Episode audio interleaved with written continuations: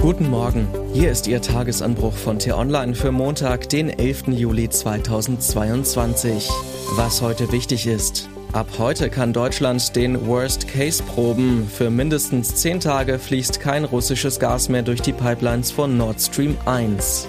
Die Angst vor sozialen Verwerfungen wird immer größer. Geschrieben von Bastian Brauns und am Mikrofon ist heute Lars Feyen.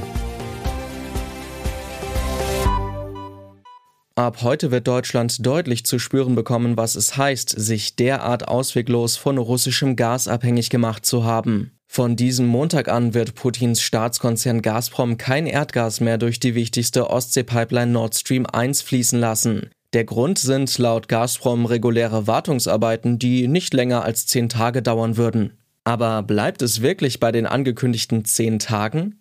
Die Sorge der Bundesregierung, insbesondere von Wirtschaftsminister Robert Habeck, ist zumindest groß, dass der Kreml den Gashahn anschließend gar nicht mehr öffnen könnte. Alles ist möglich, alles kann passieren, warnte er am Sonntag erneut in einem Deutschlandfunk-Interview.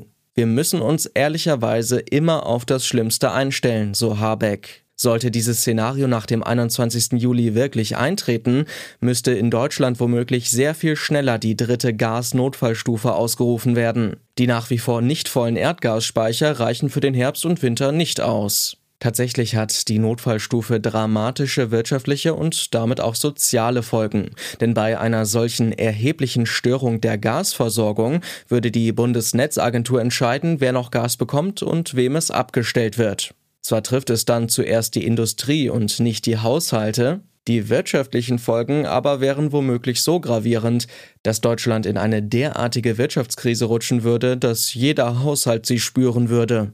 Ein Grund für diese Situation ist Russlands Angriffskrieg gegen die Ukraine. Ein anderer aber ist, dass Deutschland darauf energiepolitisch erdenklich schlecht vorbereitet war. Zu verantworten haben das vor allem die CDU und die SPD, die lange in großer Koalition regiert haben. Weil es als undenkbar galt, dass Russland wirklich seinerseits den Gashahn zudrehen könnte, fehlen selbst Pläne dafür, wie ostdeutsche Industriestandorte noch mit Erdgas versorgt werden könnten.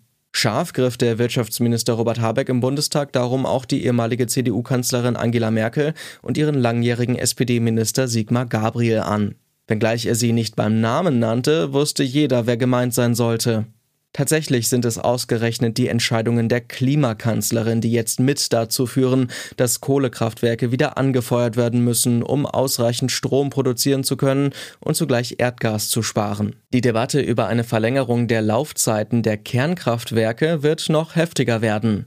Womöglich werden Habeck und die Grünen am Ende hier nachgeben müssen. Nicht nur Deutschland, die ganze Welt ist durch den russischen Angriffskrieg im Umbruch. Die brutale Realität dabei ist, dass trotz aller bisherigen Sanktionen des Westens der Krieg unvermindert weitergeht. Russland verkauft seine Rohstoffe jetzt nach China und Indien. Der asiatische Raum wird künftig von günstigem Erdgas profitieren. Bislang mussten die Staaten dort das teurere Flüssiggas LNG kaufen.